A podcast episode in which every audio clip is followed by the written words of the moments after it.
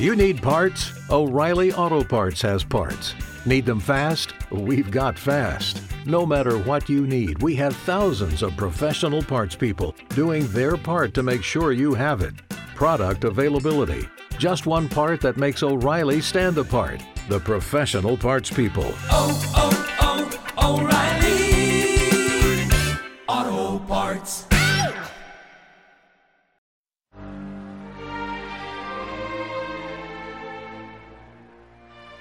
Esto es el constructor. Es nuestro programa de carga. Cargamos lo que sea, desde ropa hasta instrumentos, armas, entrenamientos simulados, cualquier cosa que necesitemos. ¿Ahora estamos dentro de un programa informático? ¿Es tan difícil de creer? Tu ropa es distinta y los enchufes de tu cuerpo han desaparecido. Vuelves a tener pelo. Tu aspecto actual es lo que llamamos una autoimagen residual. Es la proyección mental de tu yo digital. Entonces, ¿esto no es real? ¿Qué es real? ¿De qué modo definirías real?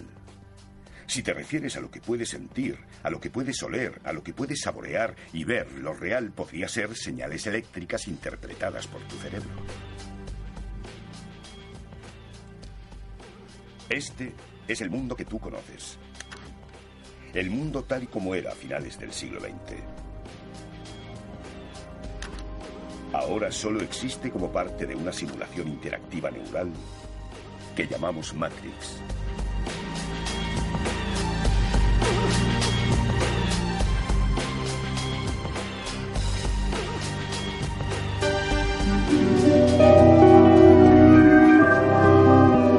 Bienvenidos amantes del saber.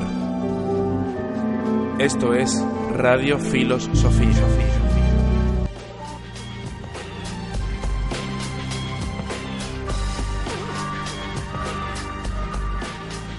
Buenas tardes, bienvenidos amantes del saber, un programa más de Radio Filosofía.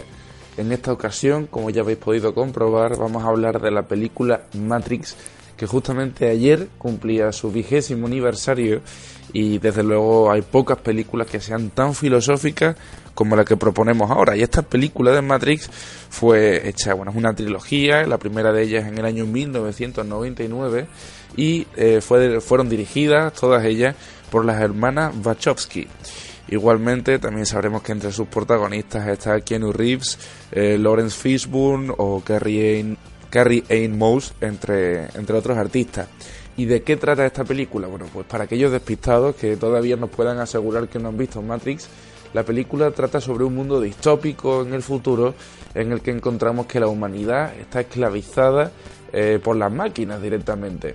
En Oriente Medio se hace una gran ciudad de máquinas que empiezan a tener gran éxito en el mercado, a hacer productos con mejor manufactura que los creados por los humanos. Esto hace que el mercado, digamos, se dinamite, se le hagan bloqueos y finalmente se acaba haciendo una guerra nuclear directamente contra el territorio de Zero One o Zero Uno, que es como se llama este territorio de Oriente Medio donde viven las máquinas. De esa manera, como decíamos, someten a los humanos a una esclavitud, pero una esclavitud inconsciente.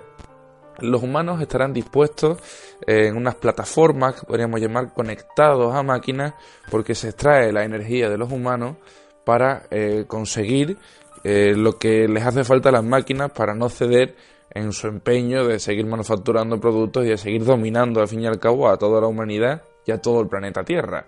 De esta manera, para que los humanos sigan despiertos y puedan seguir utilizando su energía, despiertos quiero decir eh, biológicamente en exclusiva, se les introduce un programa informático que les hace vivir en una realidad virtual de finales del siglo XX y de esa manera tener una vida cómoda, tranquila, feliz, una vida de cualquier persona, aunque tan solo en sueño. En realidad, el argumento de la película trata sobre que Neo, que vive dentro de esta realidad fingida, acabará siendo denominado como el elegido por Morfeo. Morfeo vive fuera de la realidad introducida por las máquinas y se, y se pasea por las cloacas del planeta Tierra con una nave de la que también formará parte de su tripulación Trinity, un personaje importantísimo que será quien traiga a Neo, a este elegido, afuera de la realidad de Matrix y de esa manera puedan luchar por liberar a la humanidad de esa esclavitud a la que se les ha sometido a través de las máquinas. Como podéis estar comprobando, los puntos en relación con la filosofía son tremendos. Tengamos en cuenta también que cuando se produce este despertar después de la toma de la decisión, luego entraremos en detalle Raquel y yo sobre todos los pormenores filosóficos de la película, pero cuando se le da la posibilidad al protagonista, a Neo, de tomar entre la pastilla azul o roja y finalmente acaba tomando la roja y despertando, lo que nos encontramos es un personaje renacido que tiene herida de aquello que tuvo en su pasado. Esto es para hacer una sinopsis muy rápida de la película y aquí lo que encontramos es filosofía de la talla de los mismísimos Platón, Descartes o Sartre, por ejemplo, como os vamos a contar a continuación.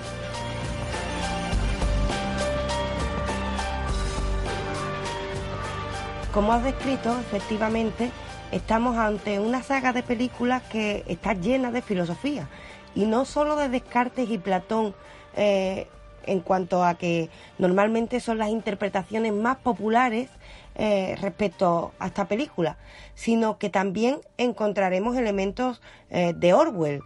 Tengamos presente que el resumen que nos has hecho es el resumen de una saga de tres películas. Nosotros principalmente vamos a centrar el programa en la primera, ya que si no nos volveríamos locos, ya que solo la primera nos da mucha filosofía que rascar ya tendremos tiempo de analizar la saga al completo. No obstante, como tú has señalado, has hecho un resumen de la saga en el cual se nos cuentan las historias de cómo el ser humano ha llegado hasta el punto de vivir en una realidad virtual, esclavizados por una máquina, con lo cual lo que encontramos ya son elementos eh, que nos muestran una distopía, es decir, una realidad que no nos gustaría que fuera tal, y que nos recuerda a obras como las de Orwell. Pero es que además hay que tener presente que cuando nos enfrentamos a la primera película de Matrix, que es la que vamos a analizar principalmente hoy, eh, nos encontramos con muchos elementos que nos llevan a reflexionar sobre la realidad en la que estamos inmersos. Y es que al encontrarnos de repente con un mundo ¿Te está gustando este episodio? Hazte fan desde el botón Apoyar del podcast de Nivos. Elige tu aportación y podrás escuchar este y el resto de sus episodios extra. Además, ayudarás a su productor a seguir creando contenido con la misma pasión y dedicación. O'Reilly Auto Parts puede ayudarte a encontrar un taller mecánico cerca de ti. Para más información, llama a tu tienda O'Reilly Auto Parts o visita oreillyauto.com. oh, oh,